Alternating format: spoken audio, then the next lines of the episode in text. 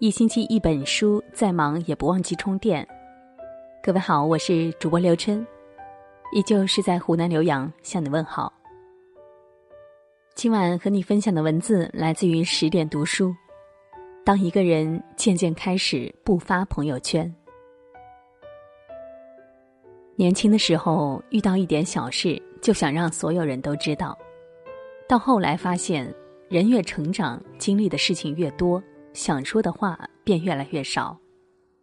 难过的时候习惯独自撑过去，快乐的时光也不再愿意同人分享。发朋友圈的频率也从周更到月更，最后以年为单位。当一个人渐渐开始不发朋友圈，不是无话可说，不是怠于记录，而是静默的成长，低调的成熟。叔本华曾说：“人性一个最特别的弱点，就是在意别人如何看待自己。很多人发朋友圈也是如此，拍的风景照片必定加上厚厚的滤镜，发的自拍照片少不了精修美颜。拍照片、修照片、选照片，一套流程下来，用来感受美景、美食的时间反而没有多少。这一切都违背了我们的初衷。”我们乘车远行，欣赏美景，原本是为了脱离熟悉的环境，去感受风的流动、云的变幻，而不是为了朋友圈那几个点赞。旅行的意义如果都变成了拍出能发在朋友圈的照片，那出门远行就变成了讨好别人、寻求别人眼中的自己。自媒体博主小莫曾经讲过自己的一个故事。以前出门旅行的时候，为了拍出美美的照片，他总是带上几大箱衣服，裙子要带上好几条，泳衣都能带出七八套。带了太多东西，每次换车他都非常疲惫，因为挑选太多，每次搭配衣服都会耗费太多时间，结果整趟行程都找不到最佳状态，既没有玩好。也因为时间不充裕，错过很多美丽的景色。之后，他调整自己的状态，精简了装备，衣服就带两三套舒服的就好，化妆品也精简到基本品。当他不再追求精修的美丽，而是认真感受美景的时候，照片里那种真诚的笑容，反而成了最打动人的东西。后来，他每到一个景点，不再把拍出美丽照片作为首要目标，而是用心感受当下遇到的一切。生活原本是要自己感受的，何必要过成朋友圈里给别人看的精修模板？不用活在别人眼里，要活在自己的人生剧本里。曾经听朋友七七吐槽，现在的朋友圈越来越像炫耀圈了。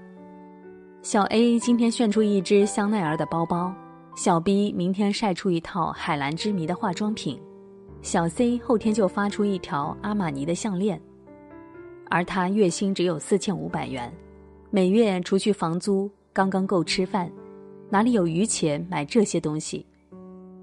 为了满足虚荣心，七七也跟风过，他刷爆了一张信用卡，买了一个超过万元的奢侈包，然后拍了一张图片。配文新宠，朋友圈的点赞确实带给了他内心的满足感，但这种满足感实在太短暂，只存在收到点赞的那一刻，并且不能持续，并且为了还信用卡账单，他不得不省吃俭用，家里需要用钱的时候，他也没能伸出援手，这让他非常内疚。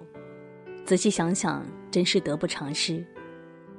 后来再看到那种炫富的朋友圈，他决定不再跟风了。不因别人吃一顿网红打卡餐，自己马上也开始挑选餐厅；也不因别人晒出一件自己没有的东西而去生气苦恼，徒增烦扰。生活是自己的，跟别人毫无关系。每个人都有自己的生活节奏，找到自己的热爱，远比盲目追求别人的热爱重要。朋友圈里的攀比只是一场虚假的社交游戏，不仅会掉入消费主义的漩涡，还让自己的生活一团乱。成年人的世界，过好自己的生活，远比与人比较来的重要。当一个人渐渐不发朋友圈了，是因为找到了自己的节奏，活成了自己喜欢的模样。网上曾有一个讨论量颇高的话题：为什么越来越多人渐渐都不再发朋友圈了？有个高赞回答：想发的朋友圈已经以私聊的方式发给在乎的人了。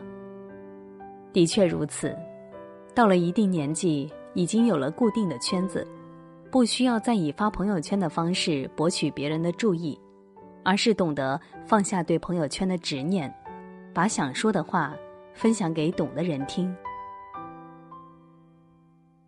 曾经采访过身边一位很少发朋友圈的朋友，他是一名公务员，但他的副业非常精彩，是给别人画插画的。同时还是一个短视频博主。找到他的时候，他不是在画插画，就是在编辑视频。我问他怎么好久都没见他发朋友圈了，他说最近实在太忙了，朋友圈已经好久都没有点开了，更别提发朋友圈了。他说，当自己经历一些事情后，发现朋友圈里并不是真的生活。发朋友圈之前要想该发什么内容。发完朋友圈之后，又期待别人的关注和点赞，没有人点赞就会十分失落，想东想西。有这样的时间精力，不如好好陪伴妻子孩子。毕竟朋友圈是虚拟，现实才是自己切实感受到的生活。想说的话直接分享给在意的人，是一举两得。我们原本以为不发朋友圈的人，是因为没有可以分享的人。甚至没有可以分享的生活，但现实是，他们早已看清了朋友圈的真相，找到了生活的重心。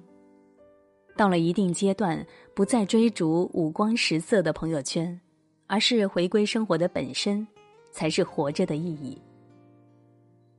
其实，朋友圈是一个展示自我的空间，有人喜欢当生活的记录本，把它装点的丰富多彩，也有人想要从朋友圈退出。注重真实生活的体验，无论发不发朋友圈，都属于自己的选择。尊重别人的选择，也是成年人的修养。当我们到了一定年纪，经历的多了，感受的多了，就变得越来越沉默，越来越不想多说。成年人的世界，低调是成熟的标志，沉默是成熟的选择。如果你的身边有一个不再发朋友圈的人，也许他只是看清了生活的真相，选择换一种方式活着。点个再看，不发朋友圈的日子，也要用力的生活呀。好了，今天的文字就与你分享到这里，感谢你的收听，我们明天同一时间再会，各位晚安，好梦。